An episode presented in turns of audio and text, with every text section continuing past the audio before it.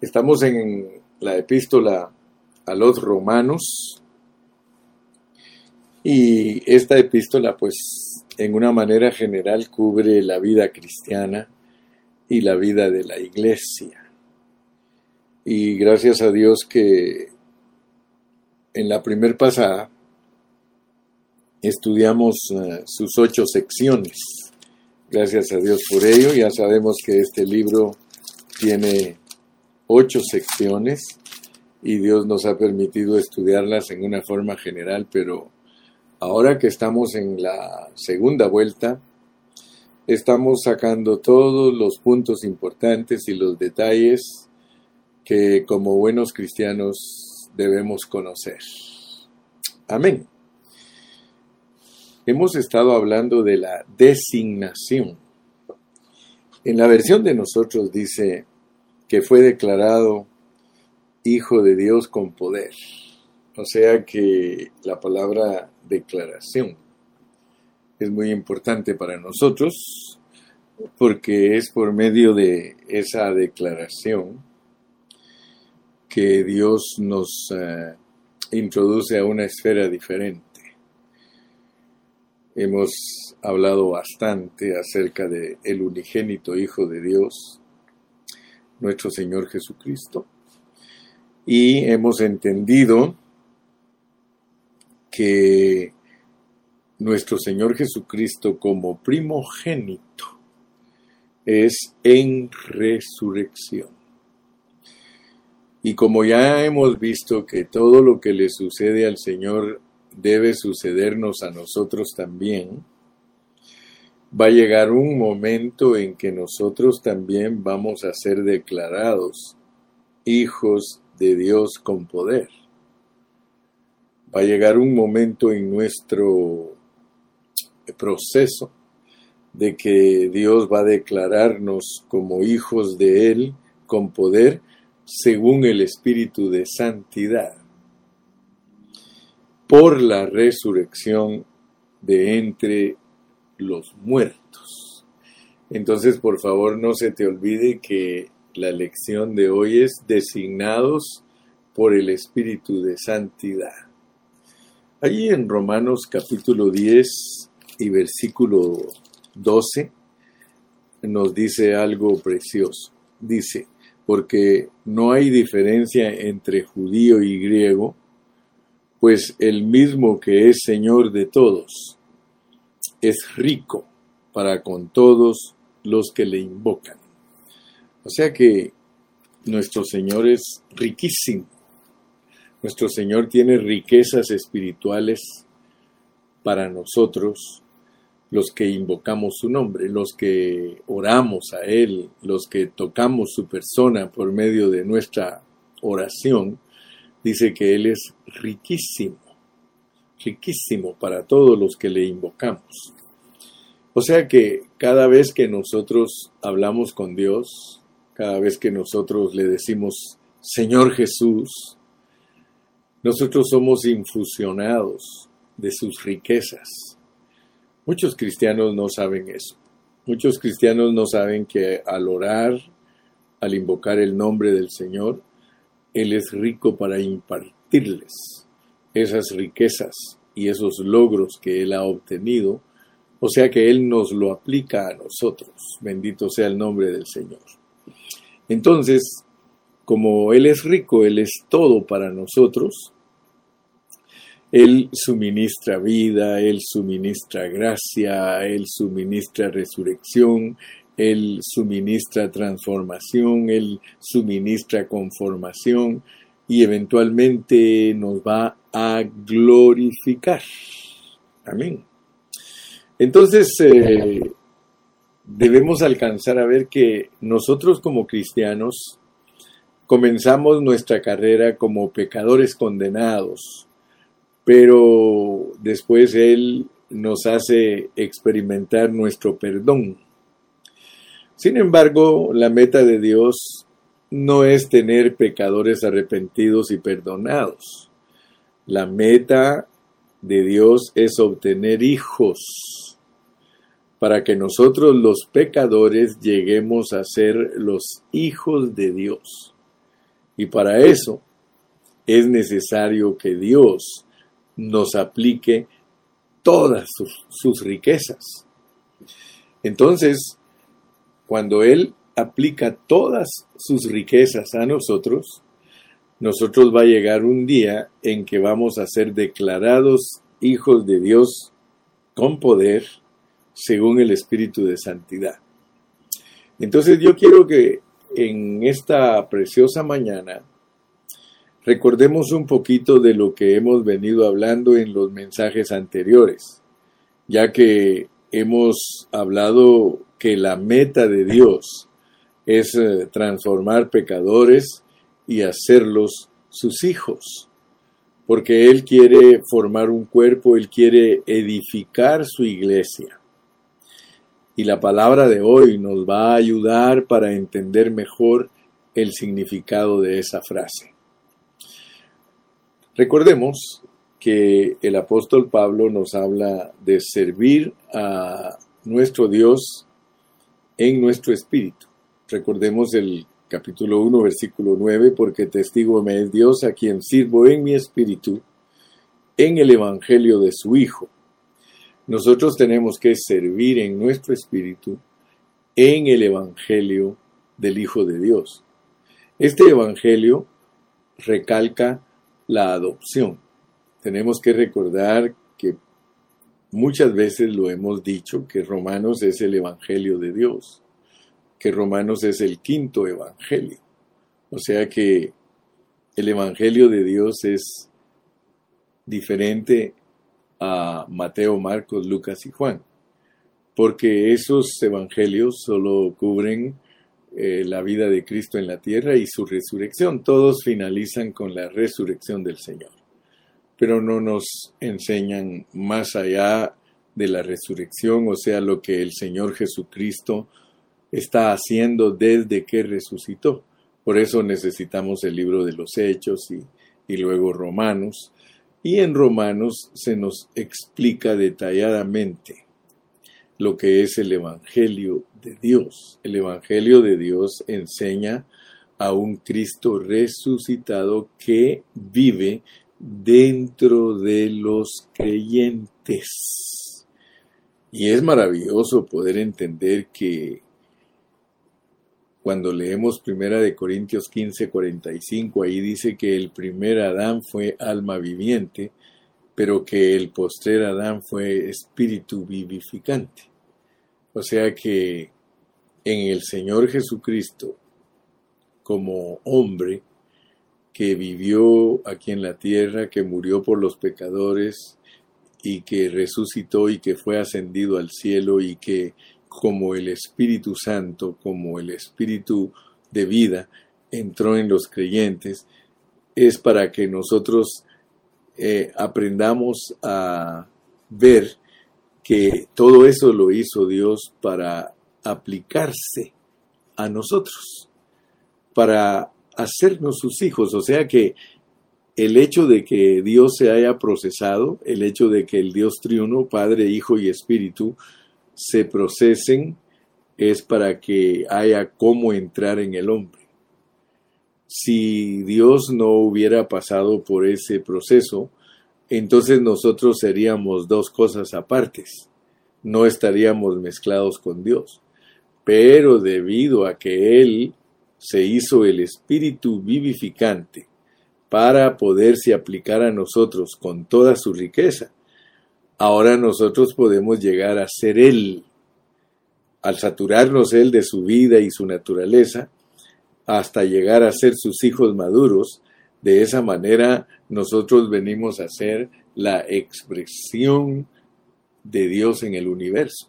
Y eso es excelentísimo, excelente. Fíjate todo lo que Dios ha hecho para poder estar disponible dentro de nosotros y forjarse dentro de nosotros y saturarnos hasta el punto de que nosotros nos volvamos Cristo en vida y naturaleza. Gloria a Dios. Muy bien, entonces habiéndonos introducido ya, vamos a entrar al primer punto de nuestra lección de hoy, el primer punto de nuestra lección de hoy es entender que Dios nos ha hecho sus hijos, que no solamente somos pecadores perdonados, sino que Él nos ha hecho sus hijos, pero todavía no estamos en la consumación de ser sus hijos. Por eso vuelvo a repetir que de nuestro Señor Jesucristo particularmente se dice que Él fue declarado Hijo de Dios con poder. Mira, ¿hasta cuándo fue declarado Él Hijo de Dios con poder? Según el Espíritu de Santidad, por la resurrección de entre los muertos. Entonces hoy le vamos a poner mucha atención a lo que es ser designados hijos de Dios por medio del Espíritu de Santidad. Por medio del Espíritu de Santidad. Muy importante que tú entiendas porque hoy queremos hablar de todos esos pequeños títulos que adquirió Dios para transformarnos, conformarnos y llevarnos hasta la consumación que es la glorificación. Porque los títulos que nos da Dios son para que nosotros entendamos la clase de trabajo que Él está haciendo en nosotros. O sea que las buenas nuevas, el Evangelio, aquí en Romanos, las buenas nuevas, el Evangelio, porque el Evangelio son buenas nuevas, es de que Dios está adentro de nosotros para trabajarse a sí mismo, para transformarnos, para santificarnos, para conformarnos, para eh, aplicarnos la resurrección y finalmente que seamos designados para que seamos la manifestación. Escucha bien esas palabras, porque hoy vamos a estar tocando siete palabras que son importantes para nosotros los creyentes. Por ejemplo, tenemos designación, que es declaración, tenemos resurrección, tenemos santificación, tenemos transformación, tenemos conformación, tenemos glorificación y tenemos manifestación. Aquí en el capítulo 8 se nos dice claramente que la creación misma está esperando la manifestación gloriosa de los hijos de Dios. Entonces yo eh, quiero que me prestes mucho tu atención, presta atención, porque eh, tenemos que entrar a algo más profundo, que es cómo realizar estas siete siones, porque todas estas palabras terminan en sion, designación, resurrección, santificación, transformación, conformación, glorificación, manifestación. Entonces nosotros tenemos que saber cómo nosotros podemos hacer real esas siete siones. Y quiero que sepas que solamente por el Espíritu de santidad, por el Espíritu de Cristo, por el Espíritu de Dios, por la ley del Espíritu de vida, eh, tenemos que saber que todas esas cosas que hemos mencionado ahorita, esas siete siones, esas siete palabras que terminan con Sion se pueden volver reales a nosotros, pero solamente mediante el Espíritu. Ahora, ¿cómo es que Dios vino a ser el Espíritu? Porque eso es importante que nosotros lo veamos. ¿Cómo Dios vino a ser el Espíritu de santidad? ¿Verdad? Porque de acuerdo a la economía de Dios, Dios es triuno. Él es el Padre, Él es el Hijo y Él es el Espíritu. Pero resulta que Dios tiene que pasar por un proceso al cual el apóstol Pablo le llama la economía de Dios, porque Dios quiere impartirse en los seres humanos. Repito, esta no es solo una enseñanza doctrinal, ni es un asunto de teología. Esto que estamos hablando es un asunto de la economía de Dios, de que Dios se imparta en nosotros, dentro de nosotros. Y para eso es necesario que haya Dios Padre, que haya Dios Hijo y que haya Dios Espíritu. Y nosotros sabemos que Dios el Padre está encarnado en Dios el Hijo. Y Dios el Hijo es hecho real y es transmitido a nosotros, experimentado y aún obtenido en Dios el Espíritu, así que esa, esa mención que se hace de, Dios como el Espíritu, es, es, es, esa es la deidad de Dios, y es para que ese Dios triuno se vuelva una realidad aplicada a nosotros. Ahora, para ser real y aplicarse a nosotros, el Dios triuno es el Espíritu. Hoy día el, Dios triuno es el Espíritu, así que eh, la última mención de Dios como persona, que es en su divinidad, es para que el Dios triuno sea una realidad aplicada a nosotros. Quiero decirte que esto es maravilloso y no me canso de repetirlo porque es algo que todos los cristianos deben de saber, pero de la única manera que lo van a comprender es si constantemente lo estamos mencionando. Ahora, para ser real y aplicarse a nosotros, el Dios triuno es el Espíritu. Y por eso hemos usado siempre la electricidad para ilustrar cómo es que Dios funciona. Por ejemplo, nosotros podemos presentarnos o representarnos como una casa, una casa en la cual se ponen todos los alambres, todos, todos los alambres para lo que se va a usar adentro de la casa. Los ventiladores, si es, si es estufa eléctrica, estufa eléctrica, el, el microwave, la televisión, la radio, las máquinas para hacer muchas cosas, los aparatos eléctricos para preparar todos los alimentos, para cocinarlos, hacer el pan. Para todo eso está equipada la casa con alambres en todas partes, pero en la entrada de la casa hay un interruptor. O sea que allí se conecta la electricidad que viene de la planta y que es distribuida por los alambres hasta la puerta de nuestra casa si el switch de esa caja se sube, la electricidad entra a la casa.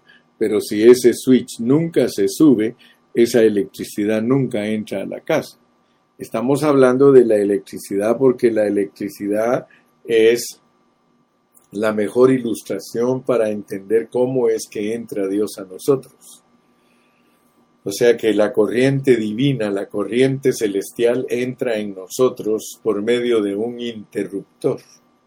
El interruptor es nuestro espíritu.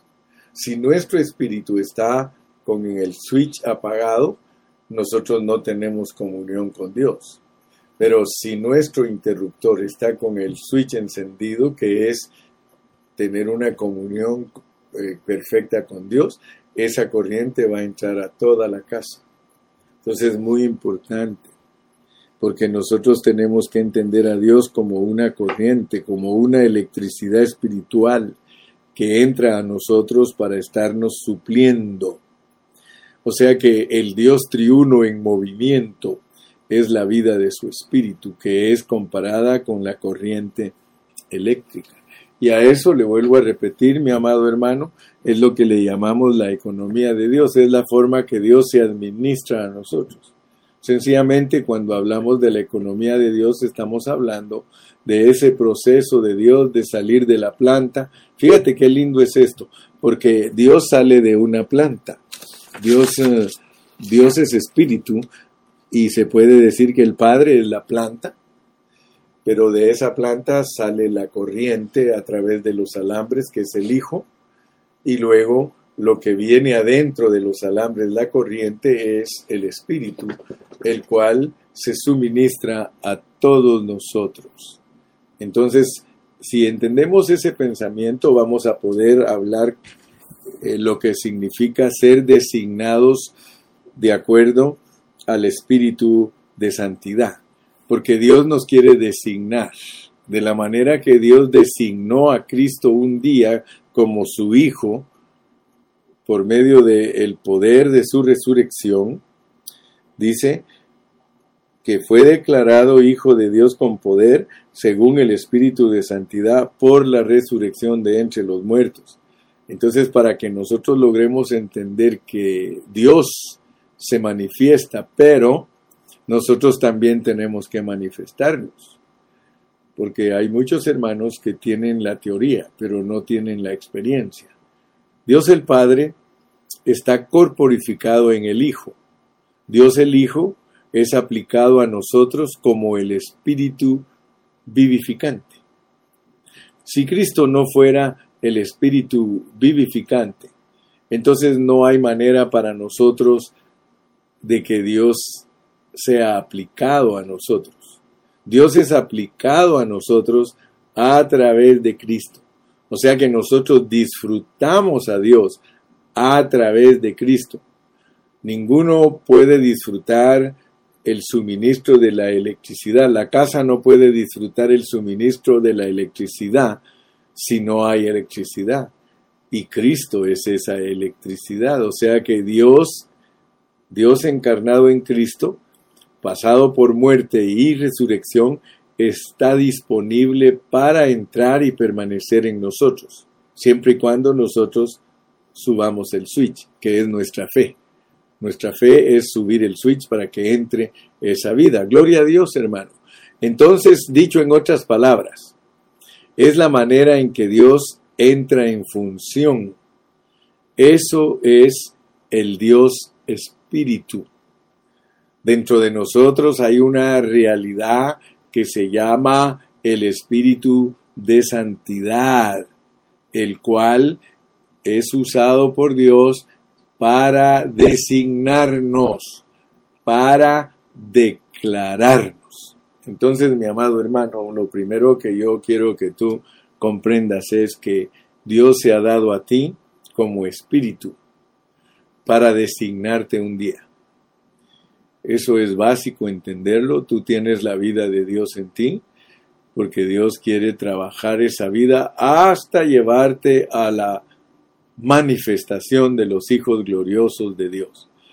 Recuérdate que Cristo fue el primero en tener eso dentro de Él. Muy bien. Ahora que ya entendiste que el Dios triuno procesado está disponible para ti como el Espíritu de Santidad, vamos a ver que no solamente está como Espíritu de Santidad. A pesar que nuestra lección de hoy es para eh, recalcar el Espíritu de Santidad, vamos a ver que Dios tiene muchas maneras de eh, revelarse a nosotros con miras hacia la designación, con miras hacia la designación. Siempre piensa, y, mi carga es estarte diciendo estos conceptos hasta que los domines. Tú estás en un proceso de designación, tú estás en un proceso de manifestación, tú estás en un proceso de glorificación y para todo, todos los títulos, los siete títulos que leímos, para todo ello hay un título de Dios para que tú un día seas designado. O sea que un día vas a ser totalmente transformado. Un día vas a ser totalmente conformado. Un día vas a ser totalmente glorificado. Un día vas a ser totalmente manifestado. Eso es lo que Dios se ha propuesto en ti y en mí. Por eso debemos de ponerle atención a estas enseñanzas. Porque el segundo punto es que el Nuevo Testamento nos dice claramente que Cristo, quien era Dios y quien fue hecho hombre, murió en la cruz por nuestros pecados, para ser nuestro redentor, que cumplió la redención por nosotros, que resucitó de entre los muertos, que ascendió a los cielos y que ha sido glorificado allí y que ha sido entronizado como cabeza y que Él es el Rey y Señor de todo. Tú sabes que el Nuevo Testamento enseña a ese Cristo y nos dice que ese Cristo es el Espíritu vivificante. Que todos estos hechos que te, que te mencioné para que Cristo llegara hasta el momento en que está ahora, son admitidos, son reconocidos, son comprendidos, son predicados y son enseñados. Pero, pero, los hermanos se han limitado. Ahora, ¿por qué los hermanos se han limitado en la enseñanza de la economía de Dios y no cubren algunas cosas, sino que las olvidan o las ignoran. Quiero decirte que eso es debido a la astucia del enemigo. En todo lo que nosotros los cristianos enseñamos, si no tenemos cuidado, el enemigo tiene astucia. Y lo que hace el enemigo es esconder cosas para que Cristo no obtenga su propósito. ¿Sí? Nunca nos olvidemos de esa ilustración de la corriente eléctrica. Porque si nosotros entendemos que tenemos la corriente celestial presente, nosotros vamos a disfrutar de las riquezas de esa electricidad, porque entonces vamos a poner a funcionar todos los enseres y todo lo que Dios tiene adentro de nosotros como casa. Me explico, ¿verdad? Y espero que me estés entendiendo. Ahora, nosotros debemos de saber dónde está la corriente. Satanás es astuto y él ha escondido a los creyentes esa realidad. Tú no vas a encontrar muchos cristianos que sepan cómo es que Dios funciona dentro de ellos. Muy poquitos cristianos tienen el entendimiento de estas cosas que estamos hablando casi la mayoría de cristianos, yo me atrevo a decir 90% de los cristianos, solo le sirven a un Dios exterior. Le sirven a un Dios que oran. Por eso te mencioné todas las cosas que, que se enseñan y se predican y que todo el mundo las cree. Y es todo lo que el Señor Jesucristo ha hecho y ha provisto para nosotros. Pero en donde el diablo esconde, mira, mira qué es lo que esconde el diablo. Vamos a leer en Romanos 8, 9. Vamos a leer para poder entender mejor lo que queremos enseñar hoy. Romanos 8, 9 y 10. Vamos a tocar esos dos versículos y luego vamos a darnos cuenta de cómo el Señor quiere que entendamos. Dice 8, 9. Mas vosotros no vivís según la carne sino según el Espíritu. Si es que el Espíritu de Dios mora en vosotros. Y si alguno no tiene el Espíritu de Cristo, no es de Él. ¿Ok? Como tú ya entendiste quién es el Espíritu,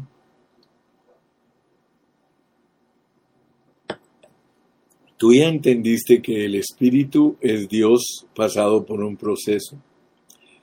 Encarnación, vivir humano, muerte, resurrección, entronización. Y ese es el espíritu morador.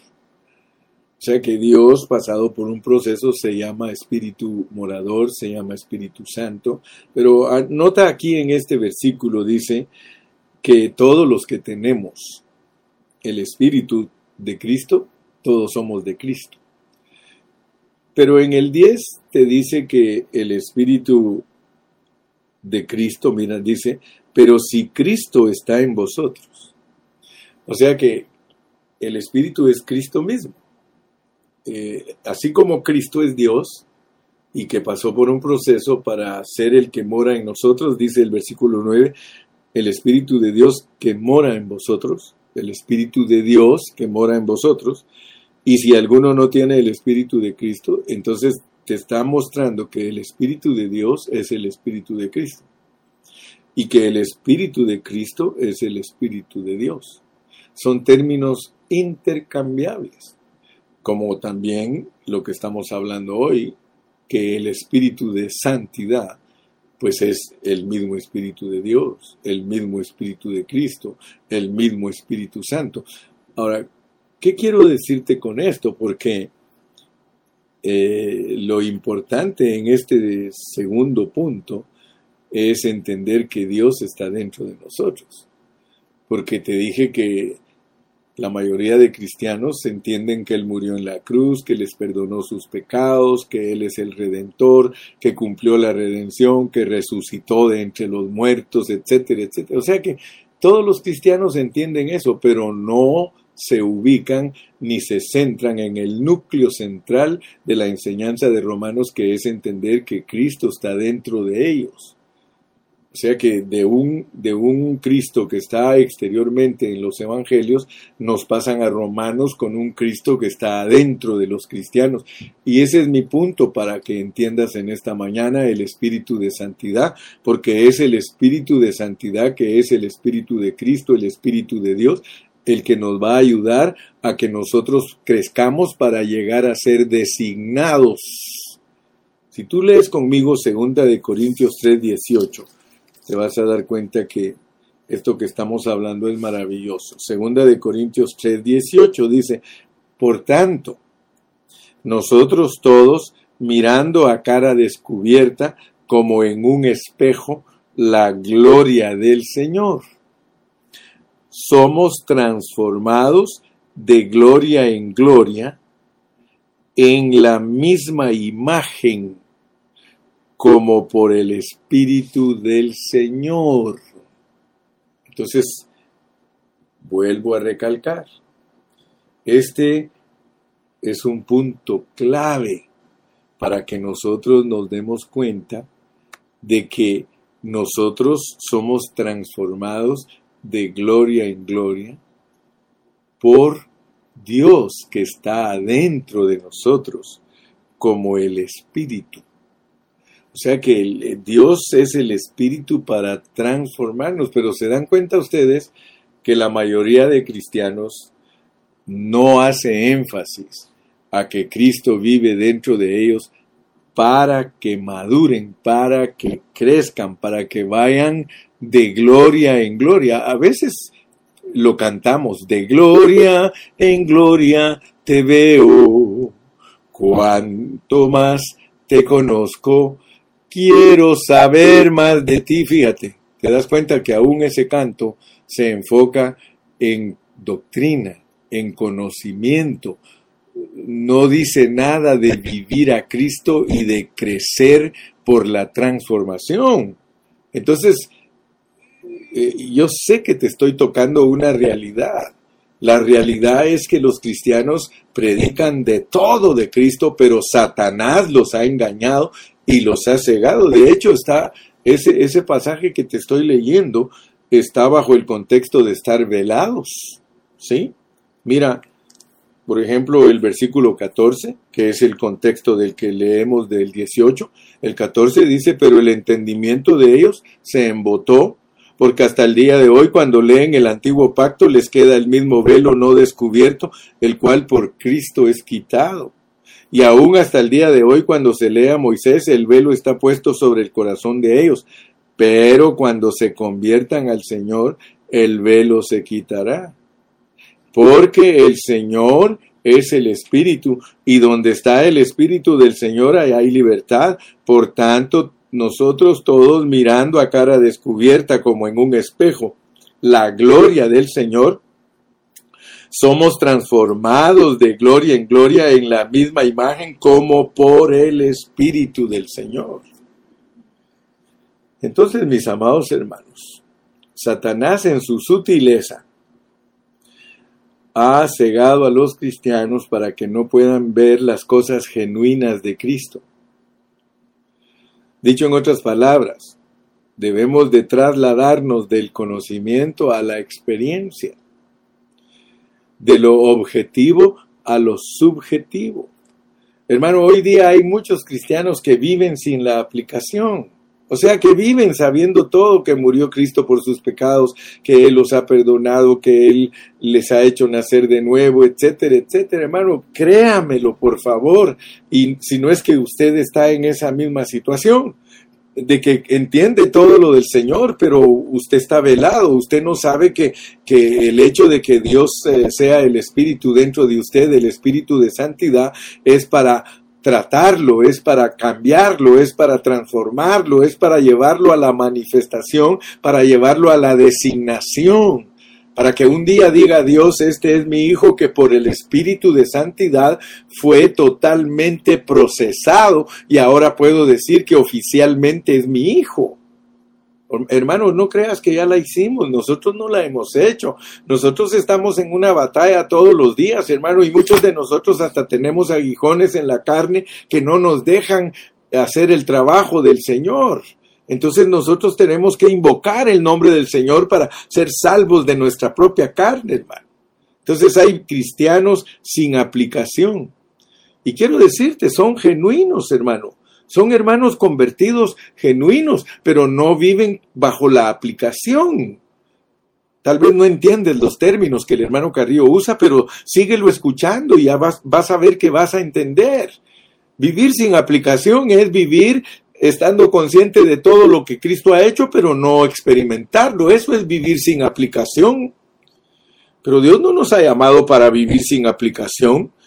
Dios nos ha llamado para que le dejemos aplicarse a nosotros. Sí, mi hermano, ya no seamos cristianos externos y livianos, hermano, buscando cosas sensacionales. No, hermano, nosotros debemos de buscar las experiencias reales con el Señor, las experiencias que son sin engaño. Sí, que Satanás no nos engañe, hermano. Satanás quiere que no sepas dónde está el switch para que dejes entrar la corriente a tu casa y que tu casa sea totalmente revolucionada y transformada, hermano. Así como es difícil explicar la electricidad, hermano, yo quiero decirte que es difícil también explicar la vida celestial. Pero también quiero decirte que así como es difícil explicarle la electricidad, pero que es muy fácil experimentarla, así es también la vida de Dios. A nosotros nos cuesta explicar la vida de Dios, pero quiero decirte que cuando la experimentas, entonces te das cuenta que es tan real. Muchos saben hoy día mucho de Cristo, pero no lo disfrutan, no lo experimentan. Y eso es lo que se llama aplicación, como me puso Brian. Vivir sin aplicación es vivir conociendo todo lo que Cristo ha hecho, pero sin experimentarlo. Qué lindo, Brian, qué lindo. Ese es el verdadero pensamiento, hermano Brian.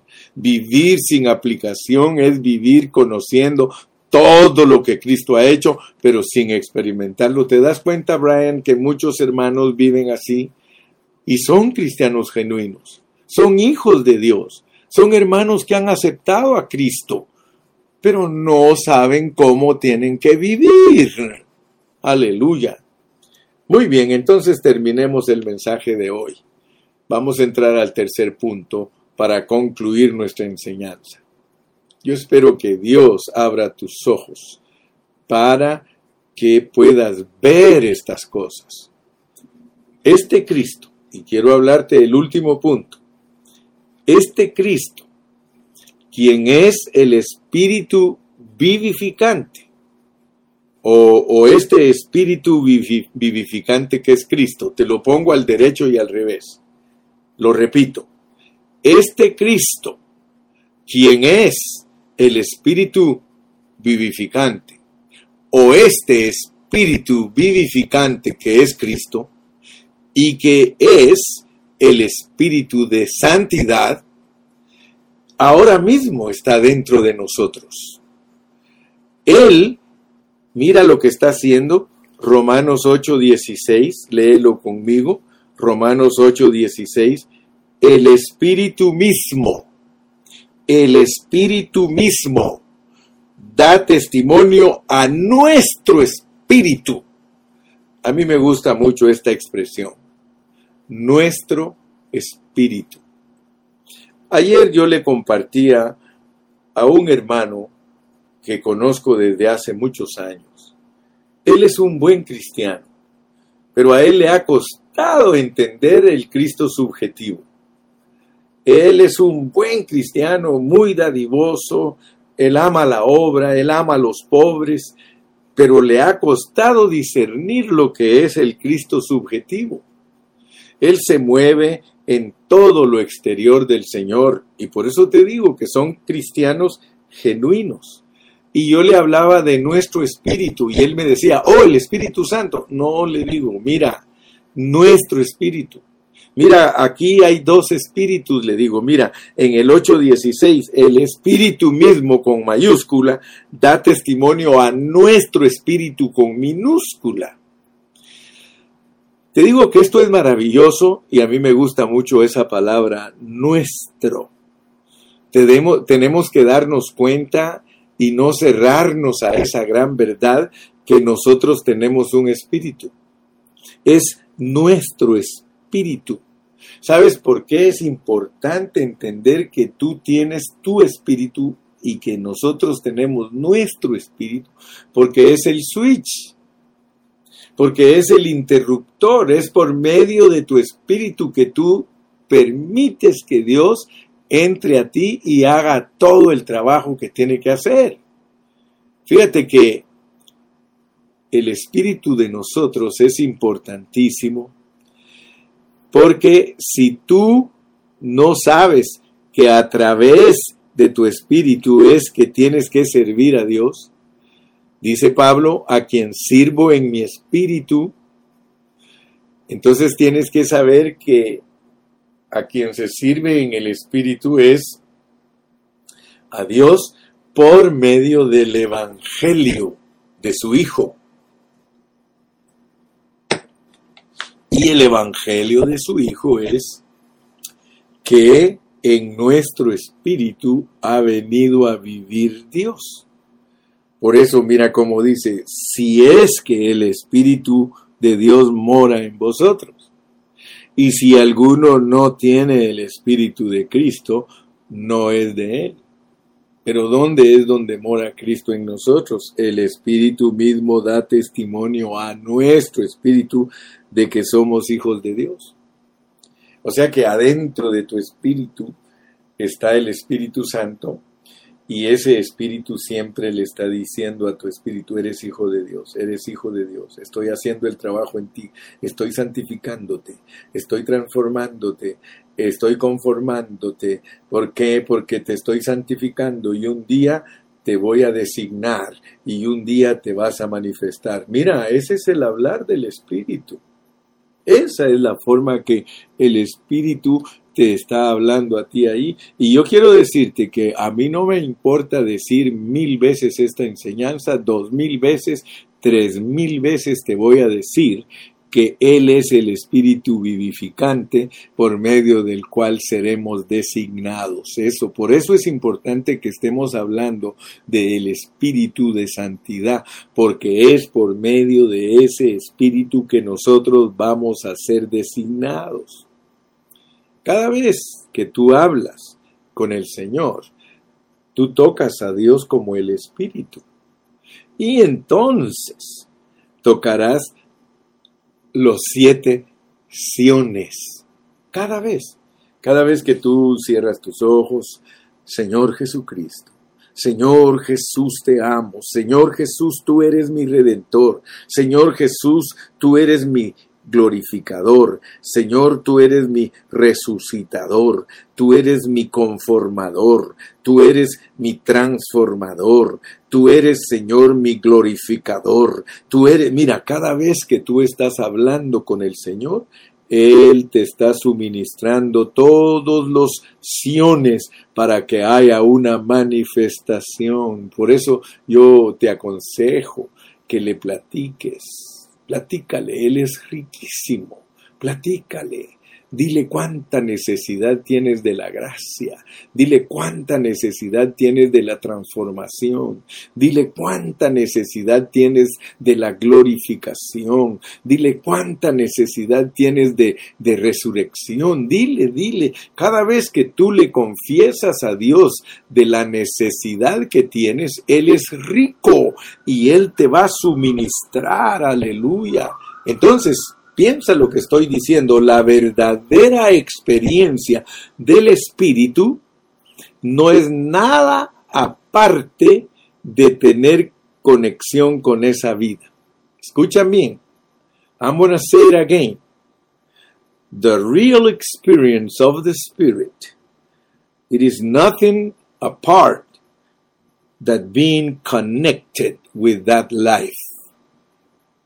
La verdadera experiencia del Espíritu no es nada aparte de estar conectado con esa corriente divina, pero esa corriente divina, you have a switch.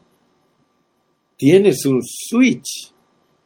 Ese switch tiene que estar todo el tiempo on para que esa vida divina corra adentro de ti y haga todo el trabajo que tiene que hacer.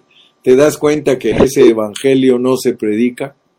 te das cuenta que se predica evangelio de poder, evangelio de sanidades divinas, evangelio de echar fuera demonios, evangelio de practicar los dones del Espíritu, evangelios de danzar, de emoción, de, impacto, eh, de sobrenatural. Hermano, ¿y, ¿y quién está predicando el evangelio correcto que es el evangelio de Dios que transforma a las personas, que cambia, que glorifica y que eventualmente va a designar a los hijos de Dios.